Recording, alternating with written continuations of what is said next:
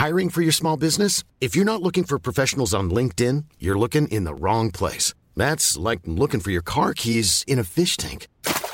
LinkedIn helps you hire professionals you can't find anywhere else, even those who aren't actively searching for a new job but might be open to the perfect role. In a given month, over 70% of LinkedIn users don't even visit other leading job sites. So start looking in the right place. With LinkedIn, you can hire professionals like a professional. Post your free job on linkedin.com slash people today.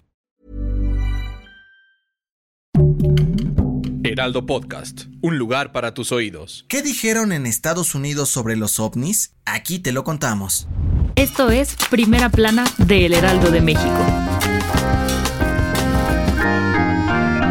Este martes fue un día interesante para todos los fanáticos de la ciencia ficción y los amantes de las teorías de conspiración, pues el Congreso de Estados Unidos llevó a cabo la primera audiencia para hablar sobre el fenómeno ovni en más de 50 años. Desde el año pasado, el Pentágono advirtió que este se estaba volviendo un problema de seguridad nacional, pues los objetos voladores no identificados podían poner en riesgo a sus Fuerzas Armadas, al gobierno y, claro, a la población en general. Y aunque muchos esperaban información un poco más concreta sobre la detección de vida extraterrestre en la Tierra, solo dieron a conocer que entre el 2004 y 2021, el total de alertas de avistamientos de ovnis fue de 144 y en 2022 se han elevado a 400. ¿Cuál fue la razón? Que los soldados han comenzado a informar más sobre este tipo de avistamientos, pero en su mayoría fueron solamente interferencias en radares, fenómenos atmosféricos naturales, programas de desarrollo del gobierno o sistemas de adversarios extranjeros, pero no desecharon la idea de que pueda haber una que otra sorpresa por ahí que los lleve a un descubrimiento científico importante. Y es que de los 400 casos, al menos 18 de ellos tenían tecnología sofisticada y avanzada que no fue identificada. ¿Será que los extraterrestres están cerca de nosotros? Las mejores noticias en solo 5 minutos. Sigue a primera plana a través de Spotify.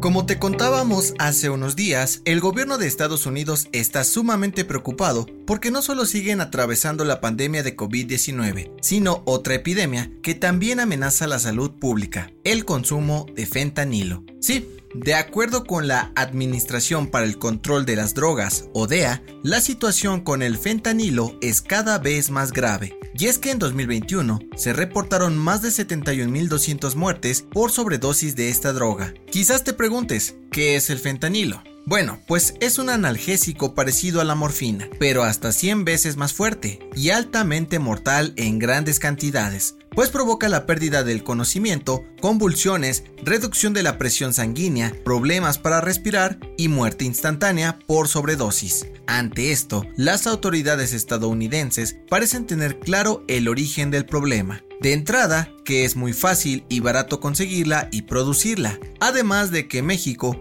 abastece a muchos distribuidores del otro lado de la frontera, por lo que han pedido al gobierno trabajar con mano dura para evitar que el fentanilo llegue a su país y así evitar que este problema de salud público se haga más grande. Con información de Alejandra Martínez. En otras noticias, el Registro Nacional de Personas Desaparecidas y No Localizadas dio a conocer que México rebasó la cifra de 100.000 personas desaparecidas en el país desde el 15 de marzo de 1964 al 16 de mayo de este año. De acuerdo con los datos, los estados con más casos son Jalisco, Tamaulipas, Estado de México, Nuevo León y Veracruz. En noticias internacionales, la Administración de Alimentos y Medicamentos de Estados Unidos dio el sí, ya autorizó que niños de 5 a 11 años reciban la vacuna de refuerzo contra COVID-19. La dosis aprobada es la de Pfizer. Y en los espectáculos, durante el juicio entre Amber Heard y Johnny Depp, la actriz acusó a Warner Bros. de haber eliminado la mayor parte de su participación en Aquaman 2. Su papel protagónico se habría reducido a tan solo 10 minutos en pantalla y no le renovaron el contrato para más películas. El dato que cambiará tu día. Seguramente alguna vez, haciendo ejercicio, te ha dado el famoso dolor de caballo. Sí, ese que te hace sentir que te vas a morir. ¿Por qué nos da? Bueno, aunque es uno de los dolores más comunes, los médicos aún no saben a ciencia cierta qué lo provoca. Pero entre las teorías más aceptadas es que cuando nuestra respiración es muy fuerte, órganos como el estómago y el hígado se inflan y rozan el diafragma, produciendo este incómodo malestar. Para evitarlo, los doctores de la Universidad de Oklahoma recomiendan no comer ni tomar mucha agua por lo menos dos horas antes de correr. Y si ya te dio, presionar la zona del dolor unos minutos y estirar los brazos hasta que se te pase. Así, el dolor de caballo ya no será un obstáculo para darlo todo. La recomendación.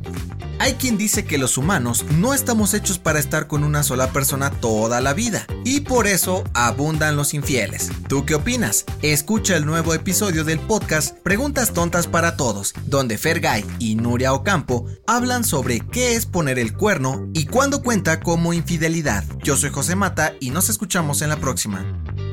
Esto fue Primera Plana, un podcast del Heraldo de México. Encuentra nuestra Primera Plana en el periódico impreso, página web y ahora en podcast. Síguenos en Instagram y TikTok como El Heraldo Podcast y en Facebook, Twitter y YouTube como El Heraldo de México. Hasta mañana.